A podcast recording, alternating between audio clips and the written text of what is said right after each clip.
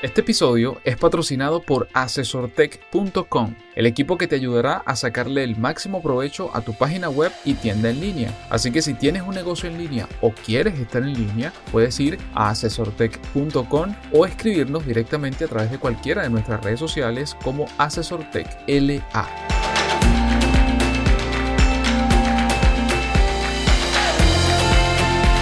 Bienvenido al podcast Noticias Asesor Tech. Mi nombre es Renier Chico y junto a Félix Bolívar te comentaremos la actualidad del emprendimiento, la innovación, las nuevas formas de trabajo y de lo que ocurre e impacta a los negocios en América Latina.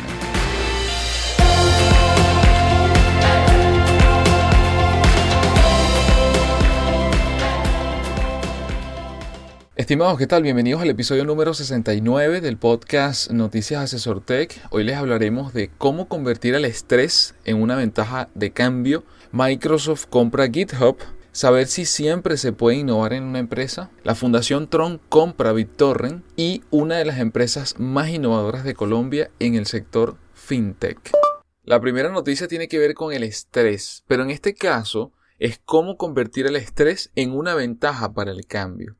Aunque los titulares que hemos escuchado y hemos leído durante mucho tiempo siempre hablan del estrés como algo negativo, algo a evitar, los managers experimentados saben algo más al respecto. Si se intentan crear nuevos negocios, cumplir con una entrega o alcanzar los objetivos de un cuatrimestre, un poco de estrés hace mucho, puede marcar la diferencia. Es aún más importante cuando se intenta transformar un negocio o revitalizar una cultura empresarial en caída. Ahí es cuando se necesita el estrés suficiente para llevar un equipo a la acción. En su forma más positiva, el estrés se produce cuando un trabajador intenta hacer lo mismo de siempre en un entorno nuevo. Una forma de actuar desactualizada produce resultados por debajo de la media y la brecha creciente en el rendimiento genera tensión. Es exactamente el tipo de estrés que se busca, porque contrarresta la potente inercia de los hábitos y la monotonía. La gestión de equipos y personal probablemente también haya observado la otra cara del estrés, cuando aumenta demasiado el estrés, en lugar de mejorar el impulso, puede empezar de forma contraintuitiva a reducir la motivación. Demasiado estrés puede inmovilizar a la gente, ahoga la creatividad necesaria para nuevas ideas, produce miedo de dar un paso en falso ante una situación de alta importancia o desencadena una actividad frenética pero ineficaz. En algún punto medio entre estos dos extremos se encuentra el nivel ideal de estrés, uno que genera una presión positiva en la dirección de cambio sin provocar un nivel debilitante de preocupación. Esta zona mágica de alguna forma es la que John Cotter se refirió como la incomodidad productiva. Es un concepto extremadamente útil para los managers, para los gerentes que lideran cambios. Pero, ¿cómo trasladar de algo conceptual a algo real, cómo puede alterar los niveles de estrés en su equipo, cómo saber cuándo intervenir. El primer paso consiste en calibrar el estado actual del equipo. Existen señales que indican que el nivel de estrés dentro de su equipo puede no ser el suficiente para generar los cambios importantes. Busque personas que estén demasiado cómodas con el status quo, que se resistan al cambio, y hablen constantemente de la manera en que lo hacíamos antes y no se esfuerzan en general. Es complicado porque mientras que algunas personas manifestarán una respuesta obvia, frenética o de pánico, otras se volverán hacia sí mismas para dirigir su estrés hacia adentro, puesto que no existe un patrón único. Se buscan desviaciones del comportamiento habitual de un empleado, por ejemplo. Una vez que tenga, que es lo más importante, una vez que tenga una idea, sobre los niveles de estrés dentro de su equipo, sabrá si necesita pisar el acelerador o por el contrario levantar el pie, si aumentar la temperatura u optar más bien por el fuego lento. Existen varias técnicas para esto que podía aplicar en cada escenario o para su equipo de trabajo. Y si cree que existe demasiado poco estrés en el equipo y que necesitará algo más de presión, antes de que sus empleados se encuentren dentro de la incomodidad productiva, tiene varias opciones. Algunas recomendaciones que dejan en este estudio son las siguientes. Número uno, aumentar la frecuencia y la naturaleza dirigida del coaching. Número 2. Conecta el comportamiento de la persona con algo más grande e importante. Número 3. Permita consecuencias negativas y naturales para la falta de acción. Número 4. Proporcione feedback positivo frecuentemente. Número 5. Descomponga el problema en piezas más pequeñas. Número 6 aporte estructura al problema. Y finalmente, número 7, sea un ejemplo de confianza. Independientemente de si hay que pisar el acelerador o frenar, su cometido es monitorear constantemente y realizar las correcciones de rumbo que mantengan a su equipo dentro del rango positivo de la incomodidad. Esa es la zona mágica donde se producen realmente los cambios. Vale, estimado, buenos consejos, buenos consejos para el tema de manejo del estrés que es tan común, es algo tan común en nuestros días que a veces estamos estresados e incluso ni nos damos cuenta. Entonces, importante porque, digamos, tener tanto los consejos que dimos, que acabas de dar tú, como los que dimos en el episodio pasado de la gente exitosa, se aplican bastante bien para evitar, en la medida de lo posible, caer en este tipo de situaciones que nos llevan a, a un estrés fuerte, pues, y que eso impacta también en la salud. Sí, exactamente. O sea, la idea es, como bien ellos comentan, mantenerse, sobre todo si uno está liderando un equipo, que, que es el enfoque que le dan en este estudio, es estar siempre monitoreando, ¿no? Viendo cómo está, porque el estrés se necesita, o sea, el ser humano lo, requiere, pero tampoco se puede salir de control. Sí. E, e, ese, ese creo que es la clave, y por eso ellos hablan siempre de esa incomodidad positiva, productiva, y creo que allí sería lo ideal, esa zona mágica. Ahora, llegar hasta ahí, obviamente no es de un día para el otro, pero se puede totalmente. Bueno, estimados, y la siguiente noticia fuerte de la semana, el plato fuerte, o uno de los platos fuertes que tenemos es la adquisición por parte de Microsoft de GitHub por nada más y nada menos que la cantidad de 7.5 billones de dólares. Y bien, bueno, Microsoft luego de muchas conversaciones con GitHub anunció oficialmente que, la está adquiriendo y esta sería la segunda anotación en este caso del CEO Satya Nadella de una gran adquisición. Esta le sigue a la primera que se hizo, bueno, bajo el mando de Satya, de LinkedIn por 26.2 billones hace dos años. Eh, GitHub, para que tengan una idea, hace tres años, en el 2015, fue valorada en 2 billones y ahora Microsoft está pagando 7.5 billones en acción. Este mm, acuerdo se debe cerrar hacia finales de este año 2018. Eh, para los que no lo saben, probablemente si está escuchando algún desarrollador seguramente sí, sí, yo sé que es GitHub, pero para los que no lo saben, GitHub es un repositorio de código muy muy grande que se ha hecho muy popular entre los desarrolladores y entre las compañías y que hospeda proyectos, documentación y código de empresas muy grandes. Por ejemplo, Apple, Amazon, Google y otras empresas de tecnología utilizan GitHub. En estadísticas hay 85 millones de repositorios hospedados en GitHub. Hay 28 millones de desarrolladores que contribuyen a este código. Y bueno, en tema de, liderazgo de, cómo son los movimientos luego de la adquisición, GitHub será liderada por Nat Friedman, que es el fundador de Xamarin y que reportará al jefe de, del ala Cloud y de inteligencia artificial Scott Guthrie. El CEO actual y fundador o cofundador Chris Wanstrat ahora será un amigo técnico, o sea, estará en un cargo más eh, de asesoría y continuará conectado con él, reportándole a Guthrie y conectado obviamente con GitHub. Eh, bueno, es fácil imaginar que Microsoft iba de alguna manera o sospechar que Microsoft iba a adquirir GitHub porque básicamente en diciembre del año pasado cerraron el, un competidor de GitHub que era impulsado por Microsoft, que era Codeplex. Y bueno, actualmente se ha convertido en uno de los contribuyentes top en código a, a GitHub. nada más y nada menos que mil empleados están activamente enviando código a los repositorios de GitHub de los proyectos de Microsoft, por supuesto, y bueno, eso le ha servido de alguna manera a Microsoft para ganar algún tipo de, de respeto y confianza entre los desarrolladores. El hecho de que Microsoft haya escrito GitHub también hace que las compañías, compañías ya grandes corporaciones, vayan a confiar también un poco más en, en esta plataforma en GitHub. Entonces, es un, de alguna manera, un ganar-ganar si, si Microsoft se posiciona en posiciona bien en la mente de tanto desarrolladores como de empresas. Esto, bueno, representa como tal es un reto y, y bueno, también veremos qué pasa con el correr de los meses. recordamos que um, Microsoft tiene hospedados y de fuente abierta proyectos tales como PowerShell,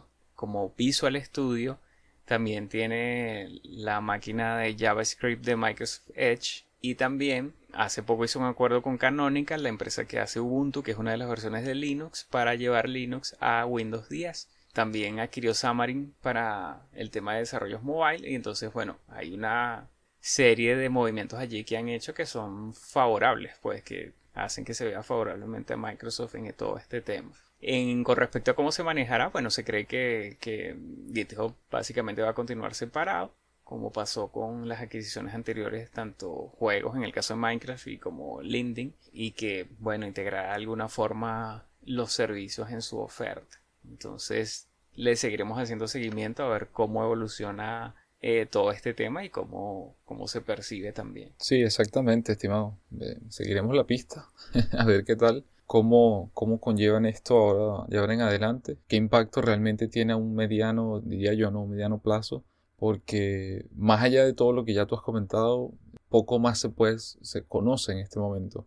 Tampoco hay un comunicado oficial de ninguna de las dos empresas diciendo, mira, esta es la hoja de ruta exacta o, o más o menos que vamos a seguir, ¿no? Así que bueno, básicamente es esperar creo que la Microsoft que estamos viendo, no, no solo ahorita que está comprando GitHub, sino desde hace unos años para acá, sobre todo yo siempre destaco, no es lo mismo la, eh, Microsoft de Satya con Bill Gates que lo anterior. Hay cambios muy importantes de todo punto de vista y sí, no es menos cierto, eh, y siempre lo, lo, comentamos de alguna forma, que, que Microsoft por, por un tiempo se quedó atrás en el mercado.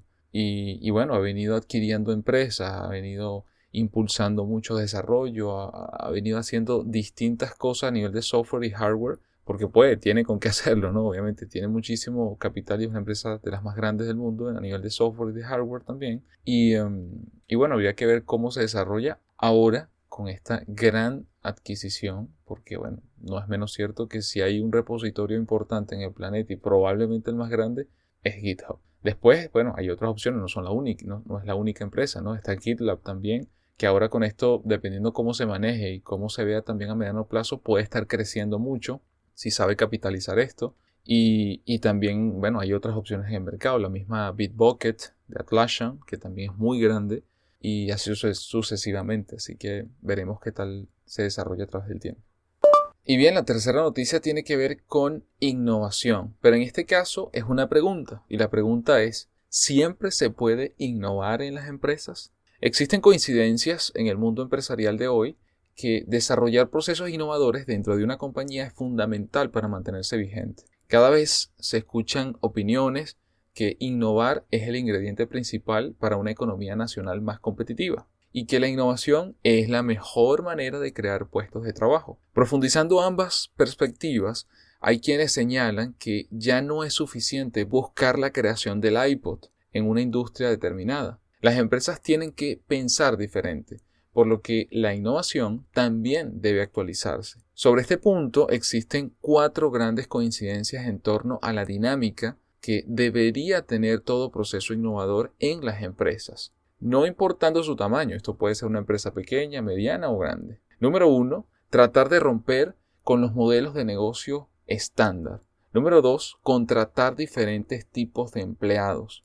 Número tres, aprovechar los datos para conocer a su cliente. Y número cuatro, no utilizar las redes sociales solo con un fin publicitario, sino considerar los sitios de redes sociales como plataformas para investigación libre de ideas, de productos, de servicios, entre otras. Se trata, en fin, de consejos que solo implican un punto de partida para comenzar a innovar.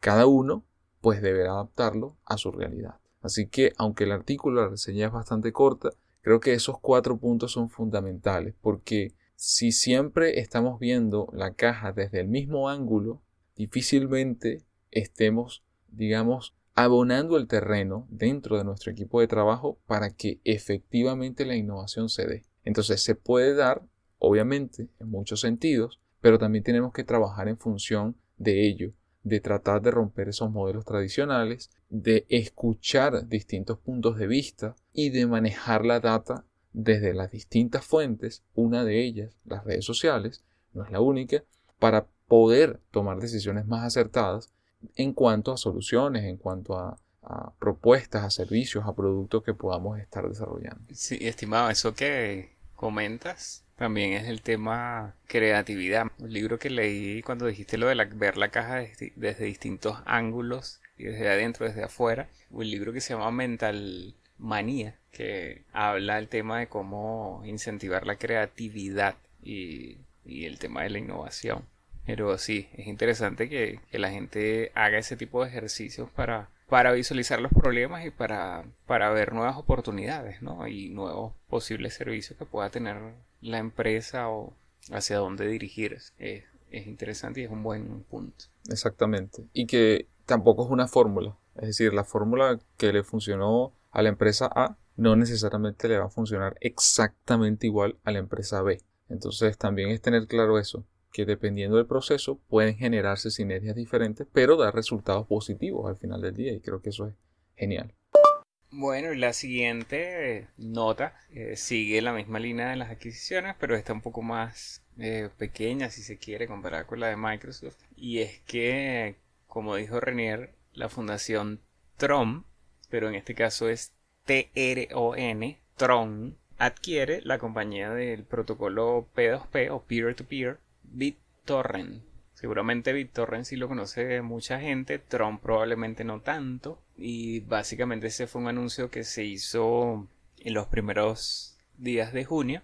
Eh, la empresa Tron fue fundada por Justin Song y esta empresa fue creadora de una blockchain con el mismo nombre. O sea que Tron es una empresa TRON, es una empresa que se especializa en el tema de la cadena de blog. O sea, es competencia, por ejemplo, de cadenas como Ethereum o como otras similares que tienen contratos inteligentes. Eh, lo único que, bueno, esta tiene un concepto, básicamente la base tecnológica es un poco diferente de, Ethereum. Y eh, la empresa fundadora de BitTorrent, actualmente se llama Rainberry. No hay términos, eh, digamos, mayores de, montos y sobre la adquisición, pero eh, se sabe que estas negociaciones empezaron hace varios meses. Eh, se vieron obstaculizadas a principios de año por una demanda que, Justin Song hizo a, a BitTorrent porque supuestamente ellos estaban hablando con otros posibles compradores. Luego él retiró la demanda y continuaron las negociaciones hasta llegar al punto donde están actualmente. Esto en el, en el evento, en el aspecto legal, eh, va a funcionar como una especie de fusión entre estas dos empresas. Y bueno, aunque no se sabe a ciencia cierta cómo serán integradas las dos, es muy cierto que BitTorrent, al ser un, sistema también distribuido, eh, porque probablemente la, gente sabe que BitTorrent tú puedes descargar archivos, puedes descargar películas, canciones, etcétera de internet. Al estar disponible esto para la Fundación Tron, así como la base de usuarios que ha llegado a 150 millones, entonces esto está en ambos casos está muy alineado. Y está muy alineado con todo lo que dice el libro blanco de, esta fundación de Tron en, su página web. Luego de la adquisición eh, hubo un aumento de 11% en la cotización del token de esta moneda que es TRX. Y bueno, principalmente este aumento estuvo centrado, ubicado en los mercados asiáticos, en las casas de cambio de esa región que es donde se concentra el 60% del, del intercambio de este token. también le seguiremos haciendo, visualizando cómo evoluciona esta fusión y qué ventajas o desventajas les traerá a todos los que estén usando BitTorrent y bueno, cómo se fusiona esto, cómo se concretará esto finalmente. Y bien, la noticia número 5 de este episodio número 69 tiene que ver con Mesfix, que logra 5 meses de financiamiento a empresas por 3.4 millones de dólares. La única empresa que hace crowdfunding financiero en Colombia acaba de lograr un hito que da cuenta que su crecimiento en los últimos 5 meses fue más de 3,4 millones de dólares en su plataforma, una cifra que ya había logrado en sus primeros 3 años y medio de vida y al día de hoy ya ha completado 7.4 millones de dólares. Mesfix es uno de los mejores ejemplos de lo que está sucediendo en América Latina con las fintech y en este caso permitiendo a través de Internet que empresas con necesidades financieras vendan sus facturas por cobrar a personas del común interesadas en invertir. De forma simple, es una plataforma web que conecta empresas que necesitan financiación con una comunidad de personas interesadas en invertir. En consecuencia, impulsan el crecimiento de las pymes, en Colombia en este caso,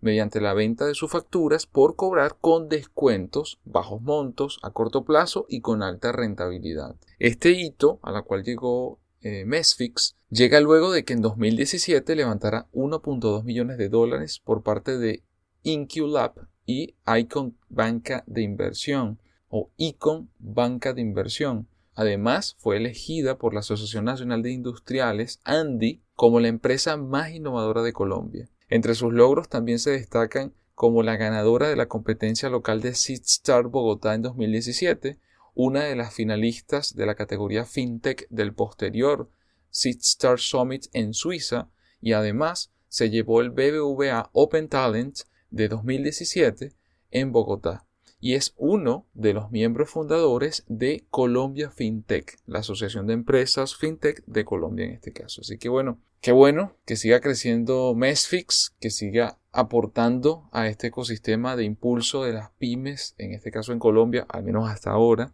en Colombia. Pero bueno, dentro del, sector FinTech, ahora es que hemos visto, sobre todo en estos últimos 8, 6, 8 meses, Hemos visto mucho movimiento en Latinoamérica con respecto a la fintech y cómo están tomando forma y cómo están haciendo cada vez, eh, creciendo cada vez más y obteniendo también mayor capital o aumentando sus transacciones mensuales, trimestrales, como, como le pasó en este caso a Mesfix. Así que genial porque eso da pie no solo a que el modelo funciona y que puede replicarse en otros, eh, otros países de la región, sino que también a lo mejor la misma empresa comience a expandirse a otros países de América Latina. Sí, excelente, estimado, que sobre todo ese es un sector, eh, o sea, lo que hemos hablado en, ocasiones anteriores es la parte de fintech que, que de alguna manera mm, está necesitado, si se quiere, de, o estaba pues necesitado de innovación y ya, bueno, en Europa, Estados Unidos, habíamos visto movimientos